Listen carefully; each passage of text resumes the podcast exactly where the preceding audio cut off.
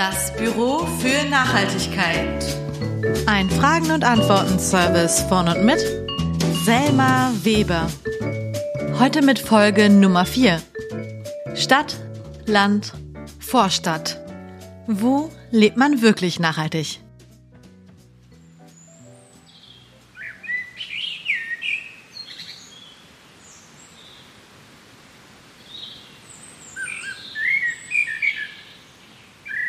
Ach, wie schön.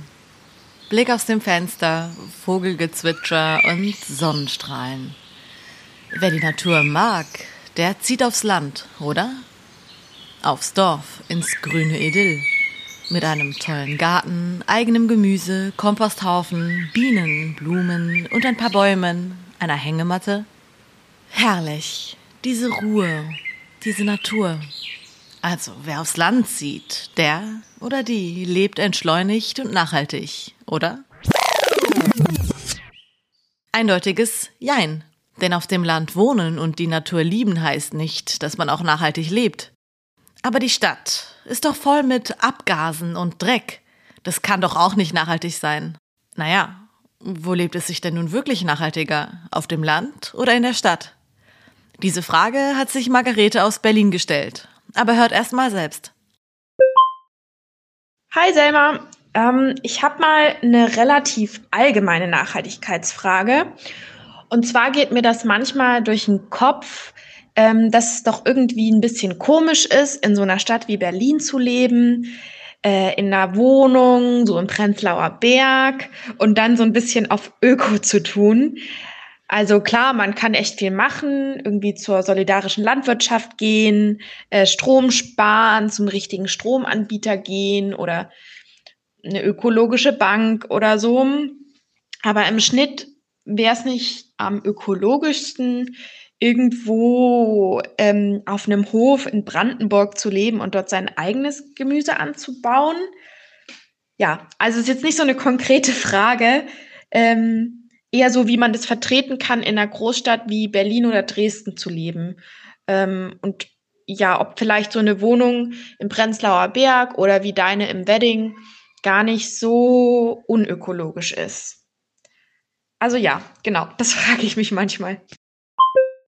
In dieser Folge geht es also um die Frage Stadt, Stadt, Land. Wo lebt es sich wirklich nachhaltig? Und was euch sonst noch in dieser Folge erwartet, das erfahrt ihr hier.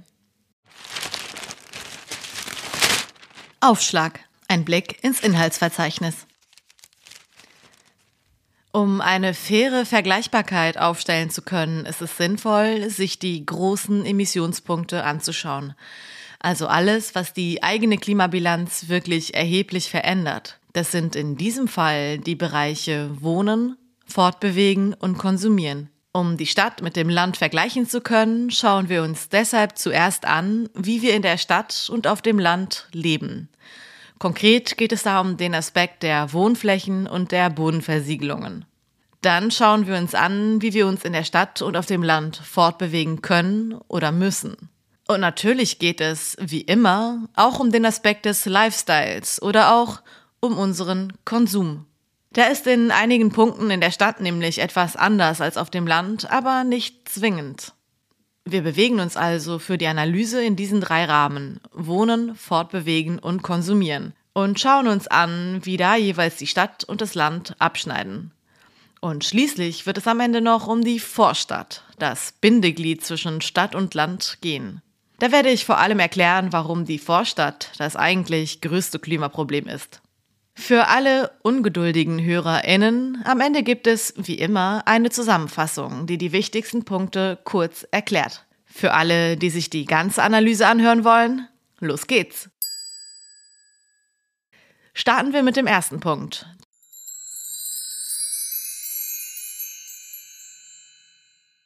Wohnen. Oder was hat die Wohnfläche mit der persönlichen Klimabilanz zu tun? Anton Hofreiter, Fraktionschef der Grünen im Bundestag, ist vor ein paar Monaten mit einer Aussage heftig kritisiert worden. Und zwar hat Hofreiter die Entscheidung von Hamburg Nord unterstützt, in den neuen Bebauungsplänen keine Einfamilien- oder Reihenhäuser mehr zuzuweisen. Warum? weil diese Häuser zu viel Fläche verbrauchen, zu klimaschädlich sind und zu wenig Menschen in einem Haus unterbringen. Nach der Logik, in einem Mehrfamilienhaus wohnen ja logischerweise auch mehr Familien als in einem Einfamilienhaus. Hofreiter wurde stark dafür kritisiert. Seine Aussage wurde als Eigenheimverbot gelesen. Doch was ist da eigentlich dran? Zunächst einmal soll das Eigenheim gar nicht verboten werden. Es soll nur weniger davon geben. Dafür gibt es gute Gründe, auf die ich gleich noch zu sprechen komme. Das eigentlich Interessante an diesem Aufschrei wegen Hofreiters Aussage ist vielmehr die Frage, warum wir uns an dieses Eigenheimidyll so festklammern. Warum möchten wir uns unbedingt die romantisierte Vorstellung des Einfamilienhauses mit Garten erfüllen, wenn genau diese Art des Wohnens besonders klimaschädlich ist und tatsächlich auch noch, je nachdem, zu ein paar anderen negativen Effekten führen kann? Aber sicherheitshalber nochmal. Es geht nicht darum, das Einfamilienhaus generell zu verbieten. Es geht um eine Auseinandersetzung mit unserer romantisierten Vorstellung davon und seinen realen Auswirkungen. Und letzten Endes um seinen ökologischen Impact.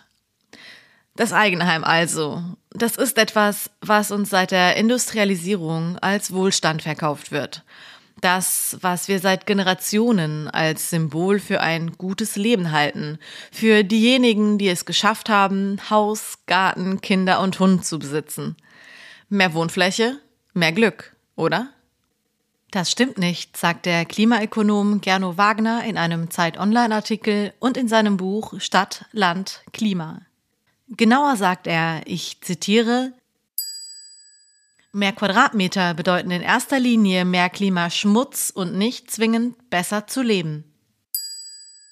Warum sind Einfamilienhäuser denn so viel klimaschädlicher? Und welche Einfamilienhäuser, wo genau sind jetzt das Problem? Zunächst einmal steht ein Einfamilienhaus, wie gesagt, genau dafür, für ein Haus, für eine Familie, im Gegensatz zu einem Mehrfamilienhaus in einem solchen Einfamilienhaus wohnt, im Gegensatz zu früher, heute nur noch eine Kernfamilie und eben nicht mehr mehrere Generationen. Ein Einfamilienhaus ist deshalb klimaschädlicher als eine Wohnung oder ein Mehrfamilienhaus, weil der Material- und Bauaufwand, ein Haus für eine, sagen wir mal, standardmäßig vierköpfige Familie zu bauen, pro Bewohnerin deutlich größer ist, als wenn man dieses Haus eben für mehrere Familien bauen würde. Das ist ja auch völlig logisch, weil sich die Emissionen für den Bau des Hauses eben nicht durch beispielsweise vier Personen, sondern sagen wir mal durch acht oder zwölf Personen teilt, wenn man ein Mehrfamilienhaus baut. Ein Einfamilienhaus ist in Deutschland im Schnitt um die 150 Quadratmeter groß, in den USA sogar eher um die 200.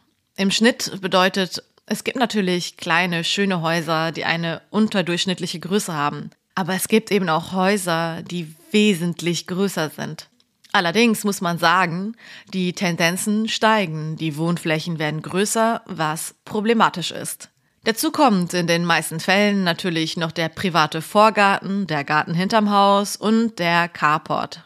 So, und diese Fläche, das Haus, der Garten, das gehört dann alles einer Familie, die dann auch natürlich mehr Platz zur Verfügung hat was meistens ja auch der Sinn und Zweck hinter einem Haus ist, dass man mehr Platz zur Verfügung hat als in einer Stadtwohnung.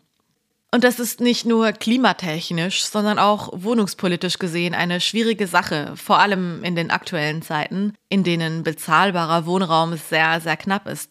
Aber zurück zur Nachhaltigkeit. Ein Einfamilienhaus ist klimaschädlicher als eine Wohnung, weil pro Person mehr Emissionen für den Bau anfallen. Das ist insbesondere dann ungut, wenn Häuser sehr betonlastig gebaut werden. Beton ist unter den Baustoffen nämlich ein echter Klimakiller. Wer über nachhaltige Baustoffe und Bauformen mehr erfahren möchte, der oder die findet ein paar sehr gute Infos auf der Website der Architects for Future.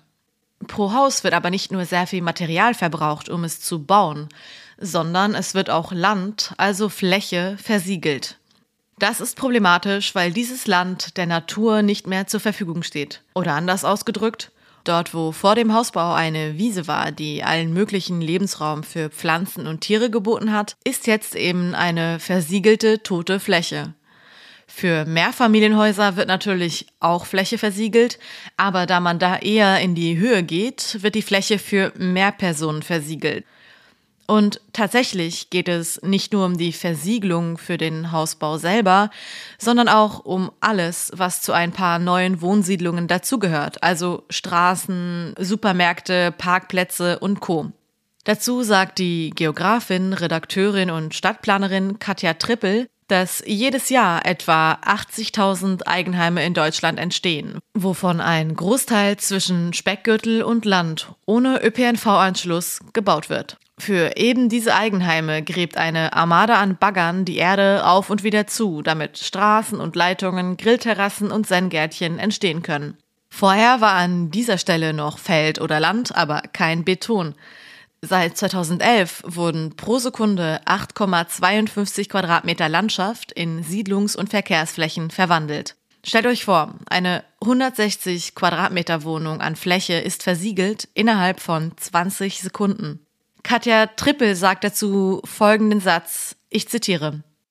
Wer über Naturzerstörung im Regenwald klagt, sollte sich den Landfraß bei uns auch bewusst machen. Mit dem Thema Versiegelung von Bauflächen hat sich auch der Jugendrat der Generationenstiftung beschäftigt. Für alle, die den Jugendrat der Generationenstiftung nicht kennen, das ist eine dezentrale Gruppe junger AktivistInnen, die sich in Deutschland für einen Systemwandel einsetzen und sich als Lobby junger und kommender Generationen sieht. Der Jugendrat hat 2019 ein sehr spannendes Buch veröffentlicht. Das heißt, ihr habt keinen Plan, darum machen wir einen. In diesem Buch geht es darum, welche Forderungen erfüllt werden müssen, um angemessen und radikal auf die Klimakrise zu reagieren. Ein Punkt ist da eben auch die fortschreitende Flächenversiegelung. Genauer plädiert der Jugendrat, den ich schon alleine deshalb zu Wort kommen lassen möchte, weil mehr junge Menschen eine Stimme in der Öffentlichkeit brauchen, dafür, die Flächenversiegelung auf EU-Ebene auf eine Netto Null runterzubrechen. Das bedeutet, dass künftig über Flächenzertifikatsysteme die Fläche, die irgendwo versiegelt wird, an einem anderen Ort der Natur wieder zurückgeführt werden muss netto null eben. Um es nochmal zu verdeutlichen, gibt der Jugendrat ein anderes Beispiel. Sie sprechen von einer täglichen Versiegelung von Fläche in der Größe von 80 Fußballplätzen. 80 Fußballplätze pro Tag verschwinden unter Beton. Dadurch, dass eben das meiste mit Beton und Asphalt versiegelt wird, wird diese Fläche komplett lebensfeindlich. Das führt dann auch dazu, dass das Artensterben beschleunigt wird, was ein sehr, sehr großes Problem darstellt. Also, Bodenversiegelung vertreibt Pflanzen und Tiere auf dem Land. Der Living Planet Report vom WWF spricht diesbezüglich, genau wie beim Klima, von der Alarmstufe Rot. Bedeutet konkret, in den letzten 50 Jahren sind die Säugetierpopulationen um mehr als zwei Drittel geschrumpft. Zwei Drittel. Das ist enorm. Schmetterlinge und Hummeln sind um 50 Prozent zurückgegangen. 40 Prozent der Insekten sind vom Aussterben bedroht. Das ist der Beginn des sechsten globalen Massensterbens. Das klingt nicht nur bedrohlich, es ist es auch. Und das, weil wir Menschen durch unsere übermäßig große Art zu leben der Tier- und Pflanzenwelt ihren geschützten Lebensraum wegnehmen. Was wäre da eine Lösung. Naja, also der Jugendrat hat ja schon eine Lösung gegeben. Land der Natur zurückführen. Über zum Beispiel Flächenzertifikatssysteme, die Netto Null bei der Bodenversiegelung. Eine andere Lösung, die damit zusammenhängt, formuliert der Biologe und Autor Edward Wilson. Er plädiert dafür, dass die Hälfte, ich wiederhole, die Hälfte der Erde unberührt sein sollte. Das wäre theoretisch auch möglich, würde nur bedeuten, dass wir die Wohnfläche, die jetzt auch schon da ist, vollständig nutzen und nichts mehr weiter und zusätzlich versiegeln. Also Schluss mit Leerstand aus Spekulationsgründen und ähnlichem Blödsinn. Und auch, dass wir Flächen umnutzen, zum Beispiel leerstehende Bahnhofsgelände und so weiter. Und dass wir umbauen zu große Häuser in Mehrfamilienhäuser. Oder dass wir Dachgeschosse ausbauen. Also Möglichkeiten gibt es genug. Wir müssen nur auf jeden Fall der Natur Land zurückgeben und allgemein fast ausschließlich in Städten leben. Genno Wagner liefert die Zahlen dazu. Er schreibt, Zitat, wenn die gesamte globale Bevölkerung so dicht leben würde wie in Manhattan, würden alle fast acht Millionen Menschen auf der Welt in ein Gebiet der Größe Deutschlands passen. Klar wird das nie passieren, aber es wäre theoretisch möglich. Und wenn wir alle nur in Deutschland leben würden, wäre definitiv auch mehr als die Hälfte der Erde frei. Wir müssen also nicht mal theoretisch auf der Fläche von Deutschland zusammenrücken, aber es verbildlicht dann doch, dass es prinzipiell möglich wäre, uns alle Menschen auf der Erde sinnvoller zu Wohnraum zu bringen, als es aktuell getan wird. Was aber, wenn man entweder auf dem Land in einer kleinen Wohnung lebt oder in einem Haus in der Stadt? Oder wenn man in ein Haus oder in eine Wohnung zieht, die gar nicht neu für einen gebaut wird, sondern die schon lange da steht? Dazu komme ich zum Teil später, zum Teil jetzt. Thema Wohnfläche. Unabhängig davon, ob man neu gebaut hat oder in ein bestehendes Gebäude eingezogen ist. Warum führt mehr Wohnfläche immer zu mehr Emissionen? Das liegt ganz einfach daran, dass mehr Wohnfläche mehr geheizt werden muss, dass mehr Lichter und Geräte genutzt werden, dass mehr Möglichkeiten für Strom- und Gasnutzung entstehen als auf kleinerer Fläche. Denn wer mehr Platz hat, nutzt diesen Platz eben auch aus und stellt Gegenstände hin. So ein Klassiker zum Beispiel, dieses Bügel-, Fernseh-, Wäschezimmer. Das gäbe es in einer kleineren Stadtwohnung eher nicht, in einem Haus aber schon. Und da kommt dann eben noch ein Radio rein und eben der Fernseher und der Raum wird extra und zusätzlich geheizt und so weiter. Das kann man mit beliebigen Beispielen fortführen. Das Prinzip bleibt im Grunde immer das gleiche. Mehr Fläche bedeutet, dass mehr Fläche genutzt wird, was bedeutet, dass auf und in dieser Fläche mehr Emissionen entstehen, die sonst eher nicht angefallen wären. In eine Neubauwohnung in der Stadt zu ziehen ist besser, als in eine Neubauwohnung auf dem Land zu ziehen. Sogar in ein Haus in der Stadt zu ziehen, ist wahrscheinlich, je nach Lifestyle, aus einigen Gründen, die ich jetzt sehr bald erklären werde, trotzdem klimafreundlicher, als in eine Wohnung auf dem Land zu ziehen. Je nachdem, wie man sein Leben lebt. Am besten ist es auf jeden Fall, in eine nicht zu große Wohnung, die auf einem nicht neu versiegelten Boden entstanden ist, in der Stadt zu ziehen. Damit kommen wir schon zur ersten Zwischenevaluation. Wo wohnt es sich nachhaltiger? Definitiv in der Stadt. In der Stadt haben Menschen im Schnitt weniger Wohnfläche zur Verfügung und teilen sie mit mehr Menschen. Es wird prinzipiell in die Höhe und nicht in die Breite gebaut, was bedeutet, dass pro versiegelten Quadratmeter Boden mehr Menschen davon profitieren als auf dem Land. Die Stadt ist also prinzipiell wohnflächenmäßig die bessere Wahl. Jedoch muss man auch einfach für sich schauen, dass man da, wo man wohnt, den Wohnraum einfach sinnvoll nutzt oder teilt. Wer alleine in einer 100 Quadratmeter Wohnung in der Stadt wohnt, ist unter diesem Aspekt nicht ökologischer als eine vierköpfige Familie auf 120 Quadratmetern auf dem Land. Und auch das ist eigentlich logisch. Nach dem Thema Wohnfläche, Wohnflächennutzung und Bodenversiegelung kommen wir jetzt schon zum zweiten Aspekt, der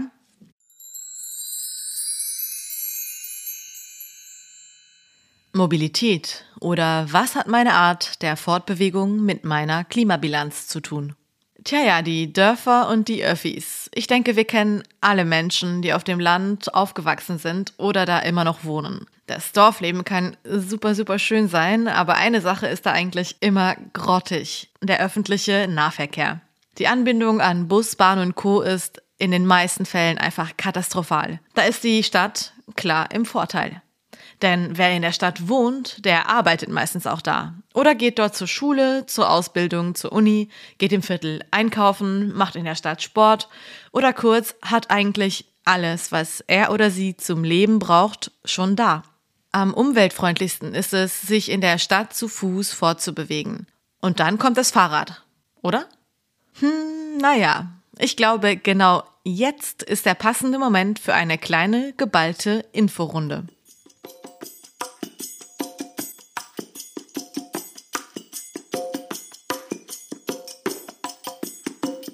Infobox.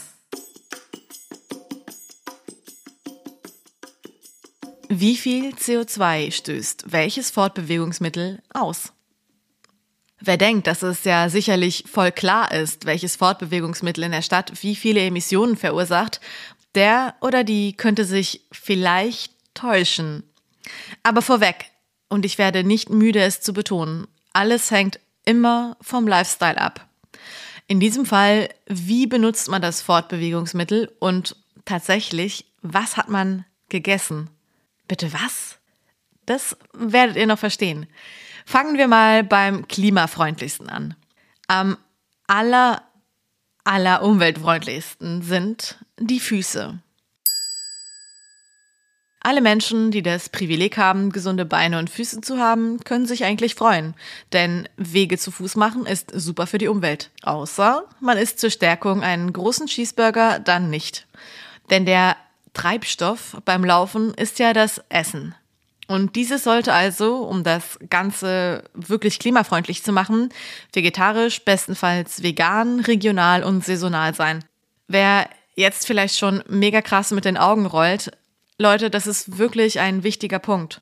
Insgesamt ist unsere Ernährung ein sehr wichtiger Aspekt, um die eigenen Emissionen zu reduzieren. Am zweitklimafreundlichsten ist das E-Bike. Okay, für alle, die spätestens jetzt die Stirn runzeln. Ja, nee, das ist schon richtig. Das E-Bike ist emissionsärmer als das Fahrrad, zumindest rein rechnerisch. Warum? Naja, weil man mit dem E-Bike eben mehr Kilometer macht, es also für weitere Wege nutzen kann. Das geht, weil es einen beim Fahren unterstützt. Wir haben da also eine Mischung aus interner und externer Energie, sprich das, was du gegessen hast und das, was aus der Steckdose kommt. Was man am besten gegessen haben sollte, das wisst ihr jetzt bereits. Der Strom sollte dann natürlich logischerweise grün und somit nahezu klimaneutral sein. Eine Meile oder 1,6 Kilometer E-Bike sorgen im Schnitt für 3 Gramm CO2-Äquivalente, Fahrradherstellung und Batterie mit eingerechnet. Das ist ziemlich wenig. Das ist auch gerade so wenig, weil die Herstellungsemissionen vergleichsweise gering sind und sie sich auf viel mehr Kilometer runterbrechen lassen, weil man mit einem E-Bike eben längere Strecken fährt als mit dem Fahrrad, es also als Ersatz für Autos und Co angesehen werden kann. Auf Platz Nummer drei könnte man denken, jetzt kommt aber das Fahrrad. Nein, immer noch nicht. Jetzt kommt erstmal die Busfahrt. Wieder eine Meile, wieder 1,6 Kilometer. In einem vollen elektronischen Bus mit 90 Sitzen führt eine solche Fahrt zu 6 Gramm CO2, also das Doppelte einer gleichen Fahrt mit dem E-Bike. Dabei ist es aber immer so, dass die Effizienz des Busses mit der Anzahl der Fahrgäste korreliert und auch mit der Fahrweise des Fahrers oder der Fahrerin. Und natürlich auch, wie alt der Bus ist und welchen Treibstoff er hat, wenn es jetzt zum Beispiel kein Elektrobus ist. Okay, auf Platz 4 kommt jetzt aber das Fahrrad.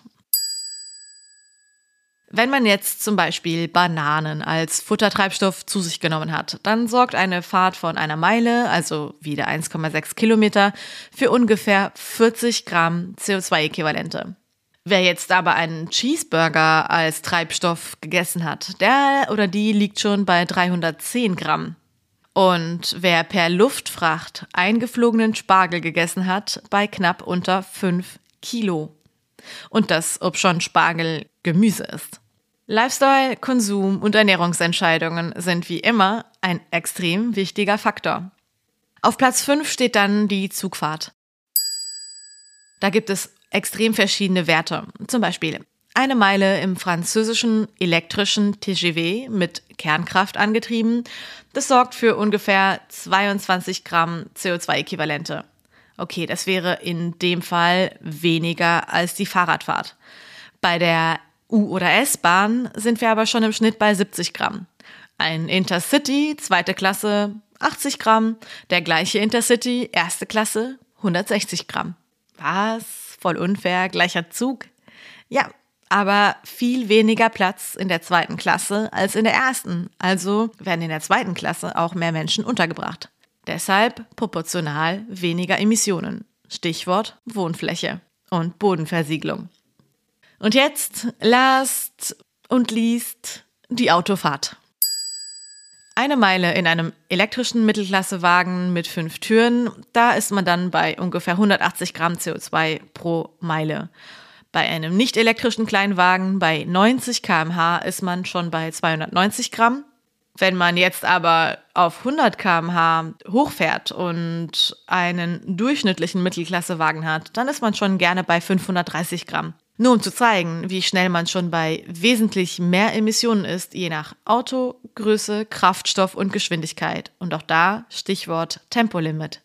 Ein durchschnittlich 12.000 Kilometer pro Jahr gefahrenes Auto kann demnach zwischen 25 oder 200 Prozent des 5 Tonnen Lebensstils ausmachen, der in dieser Berechnung als anzustrebende Norm gilt. Wer sich allerdings meine erste Folge angehört hat, weiß, dass ein global gerechtes CO2 pro Kopf Budget bei 1 bis 2 Tonnen CO2 pro Kopf liegt. Ihr seht also, das private Auto sprengt diesen Rahmen, je nachdem wie viel man damit fährt, eigentlich schon erheblich. Ist ein Auto also immer schlechter als ein Zug? Jein. Ein emissionsarmes Auto, in dem fünf Leute sitzen, kann je nachdem mit einem halb leeren Intercity mithalten, wenn man es so sehen will und die Emissionen immer auf Individuen herunterbricht. Aber auch hier und wie immer gilt, die Proportionen sind das eigentlich Wichtige. Es kann klimafreundlicher sein, mit einem vollen Auto zu fahren, aber nur, wenn der Zug dafür komplett ausfällt. Denn der Zug fährt eh. Deshalb ist es eben doch besser, auf das zurückzugreifen, was sowieso schon fährt und eben angeboten wird. Es ist natürlich nicht per se falsch, mit dem Auto zu fahren und Autos sind schon ziemlich nützlich teilweise. Aber es ist eben sehr sinnvoll, sich zu überlegen, ob man das Auto jetzt wirklich, wirklich privat braucht und wie man es in Kombination mit anderen Verkehrsmitteln einbezieht.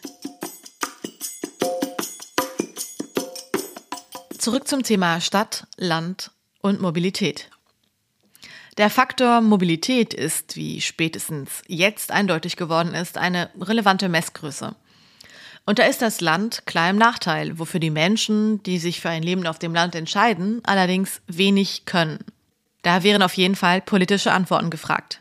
Trotzdem, wer sich für ein Leben auf dem Land entscheidet, der oder die entscheidet sich auch gleich mit für ein Auto und für ganz viel Pendeln. Dieses Pendeln, diese unumgänglichen Zusatzemissionen, die dadurch dieses Leben auf dem Land entstehen, nennt man Locked In. Der Effekt dahinter wird Lock-in-Effekt genannt.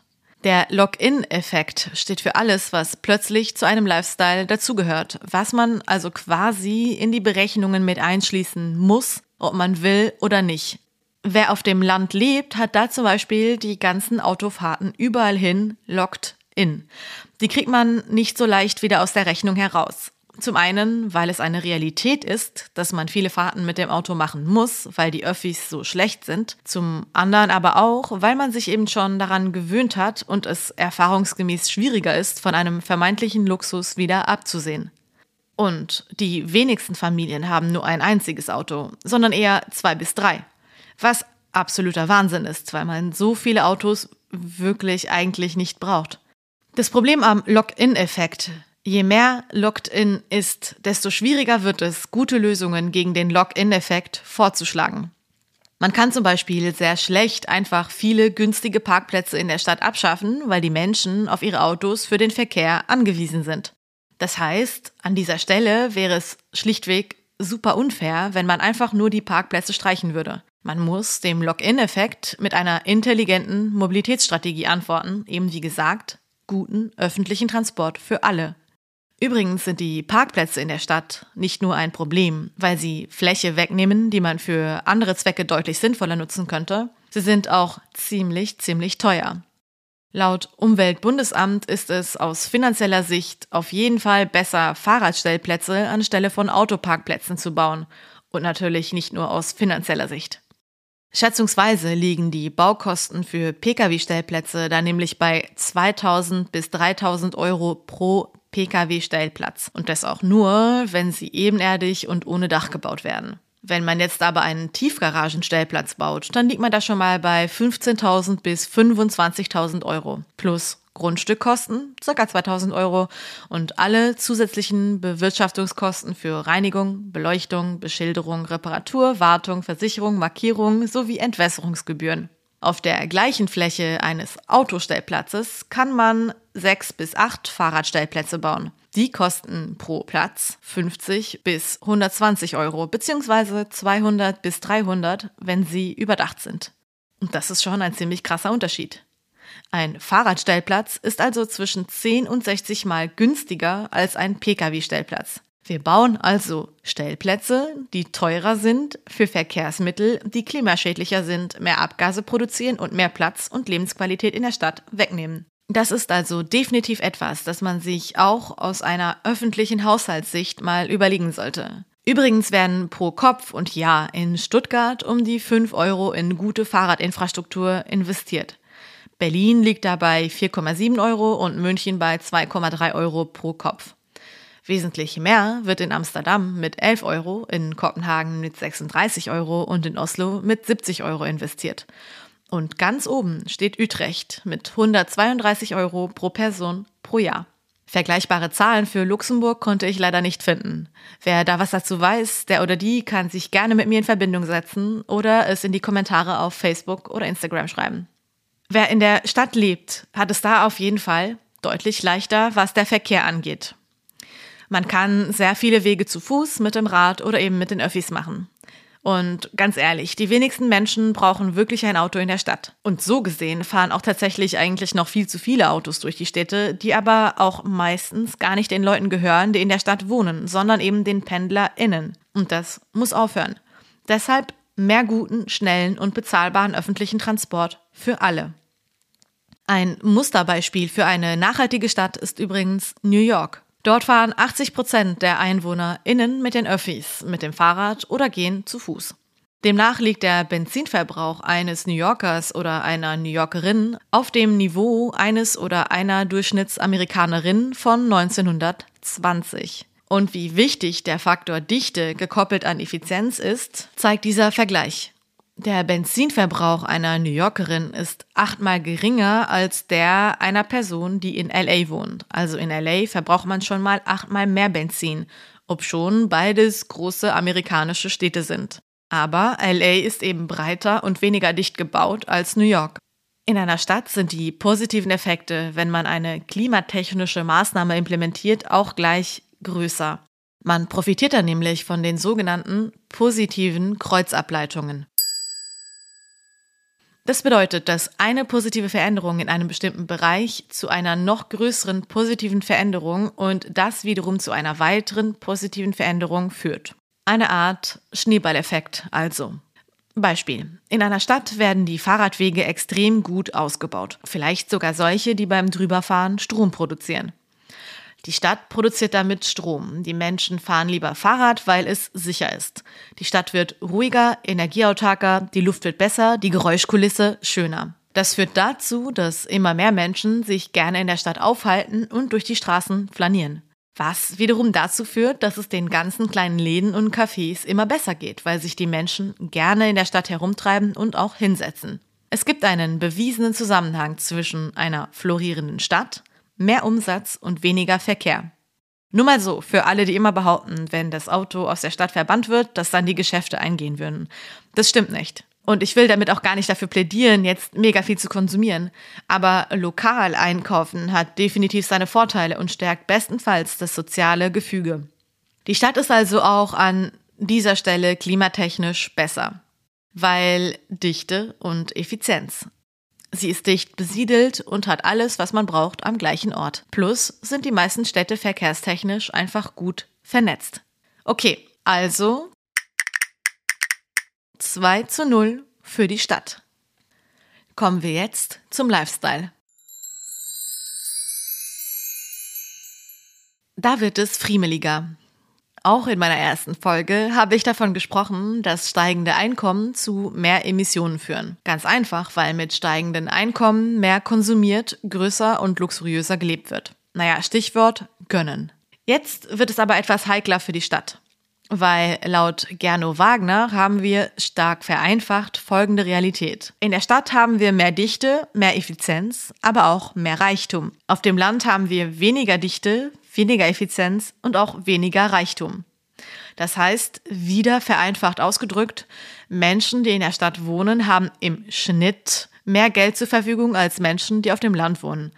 Da kann man jetzt natürlich sagen, Moment, die großen und teuren Häuser, die stehen doch auf dem Land. Oder ey, ich bin mega arm dran und lebe deshalb auf kleinem Raum in der Stadt in einer WG. Alles richtig und wahr. Es geht hier um allgemeine Trends. Auf jeden Fall ist es laut Wagner so, dass, ich zitiere, in europäischen Städten Großstädter im Schnitt um rund 6% höhere Einkommen haben als das jeweilige Umland. Gleichzeitig sind die CO2-Emissionen in vergleichbaren Haushalten, angepasst an das Einkommen, in der Stadt um 7% geringer als am Land. Also theoretisch würden die 6% höheren Einkommen der StädterInnen zu mehr Emissionen führen.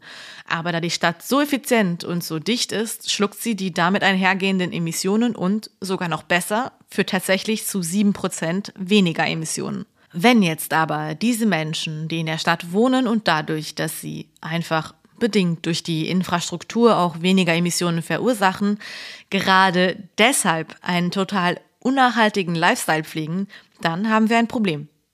Dieses Problem wird auch noch Bumerang-Effekt genannt und passiert leider ziemlich häufig. Der Bumerang-Effekt steht dafür, dass etwas, zum Beispiel durch Effizienz oder Innovation, plötzlich weniger Emissionen verursacht. Dann denken sich ganz viele Menschen, nice, ich kann XY mehr machen oder nutzen, weil das produziert ja weniger Emissionen.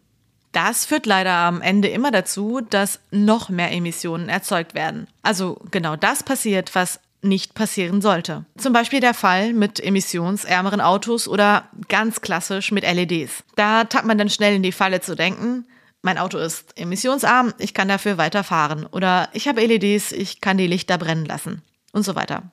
Genau das ist aber total fatal. Und das kann auch passieren, wenn Menschen in der Stadt die positiven Effekte wieder wettmachen und besonders klimaunfreundlich konsumieren. Zum Beispiel, weil diese Folge einen Bumerang-Effekt bei StädterInnen ausgelöst hat und sich die StädterInnen unter euch denken, ey mega, ich bin sowieso schon klimafreundlich, weil ich in der Stadt lebe.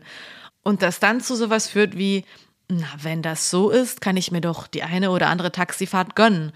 Oder den Flug nach Barcelona. Naja, Ihr habt's verstanden. Die Stadt bietet nämlich sehr viele Möglichkeiten zu konsumieren. Und es wäre ein Problem, wenn genau das getan würde, wenn man jetzt also alle möglichen Dinge macht, die schlecht fürs Klima sind. Die Stadt ist gerade deshalb gut, weil sie die Möglichkeit bietet, noch mehr CO2 einzusparen, was wir sowieso dringend machen müssen, weil, ja, Klimakrise. Beim Thema Lifestyle in der Stadt und auf dem Land gibt es also ein Unentschieden. Tendenziell wird auf dem Land weniger konsumiert, anscheinend. Das gleicht sich aber durch die Ineffizienz und die mangelnde Dichte wieder aus. Und in der Stadt wird etwas mehr konsumiert, aber die Dichte und Effizienz der Stadt gleichen das auch wiederum aus. Und das führt uns zu einem 2 zu einem halben oder so. Wir haben also eine eindeutige Gewinnerin, die Stadt. Und was war jetzt nochmal mit den Vorstädten? Die sollen ja ganz schlimm sein. Genau, die sind ganz schlimm. Warum? Weil sie das Schlechteste vom Land und der Stadt miteinander verbinden. Deshalb gibt es sogar Berechnungen, dass gerade die Vororte die eigentlichen Klimakiller sind. Da zitiere ich nochmal Gernot Wagner. Er schreibt,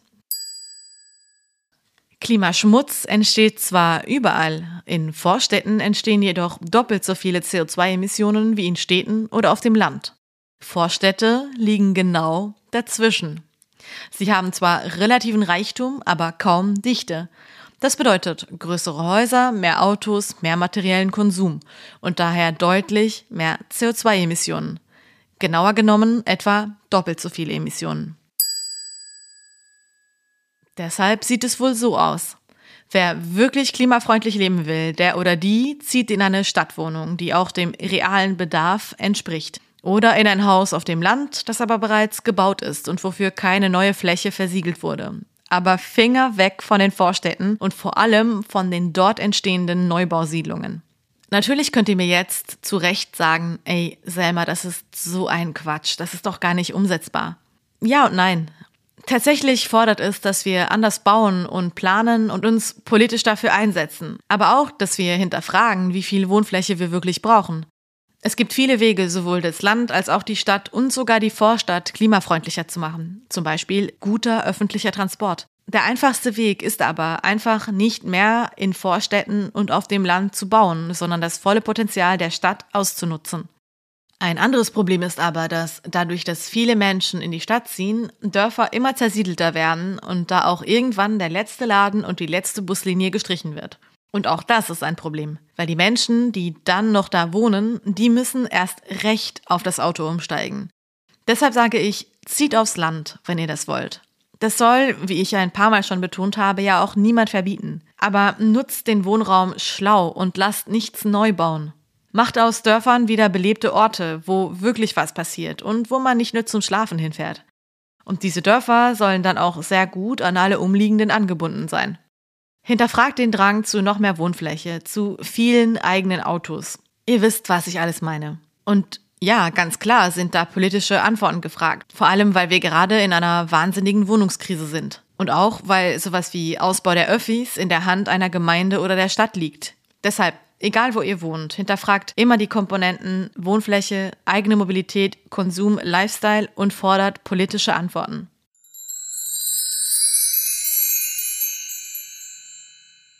Und deshalb lautet die Antwort auf Margaretes Frage auch, Margarete, deine Wohnung im Prenzlauer Berg, ich kenne sie ja, ist definitiv kein Klimaproblem.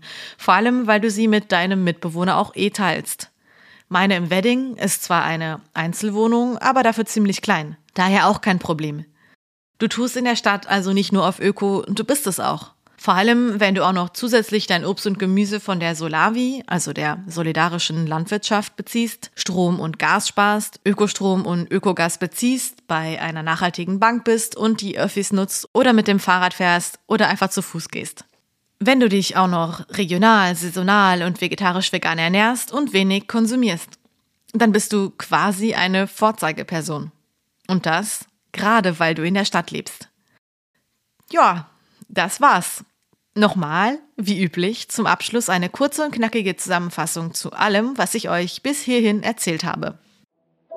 In a nutshell. Kurz und knapp zusammengefasst. Erstens. Es ist definitiv ein Irrtum anzunehmen, dass wer auf dem Land lebt, auch nachhaltig lebt. Zweitens. Die wichtigsten Faktoren sind immer Wohnfläche und Fortbewegungsmittel, gefolgt vom Lifestyle. Sprich, wer wirklich emissionsärmer leben will, sollte so klein leben wie möglich, aber so groß wie nötig. Sollte so selten wie möglich ein Auto nutzen und wenn, dann eins, was einem Carsharing-Netzwerk angehört. Sollte klimafreundlicher konsumieren, bestenfalls wenig konsumieren und politische Antworten einfordern. Drittens. Nicht die Großstädte sind ein Klimaproblem, sondern die ganzen Neubauviertel und Vororte außerhalb der Stadt, die eben keine gute Dichte und relativ viel Reichtum haben, gekoppelt an größere Häuser, mehr Autos, viel Konsum, viel Wohnfläche, viel Pendeln. Das Land schneidet prinzipiell schlechter ab als die Stadt. Dadurch, dass es dort allerdings weniger Reichtum im Schnitt gibt, ist es nicht ganz so klimaunfreundlich wie die Vorstädte. Viertens. Eine Lösung gegen die Klimakrise ist es, das Land und die Stadt als die Gegensätze wahrzunehmen, die sie auch sind. Die Stadt ist der Ort, wo man lebt. Das Land ist der Ort, der der Natur vorbehalten ist. Da sollten wenig Menschen leben und die Natur auch größtenteils einfach in Ruhe lassen. Fünftens.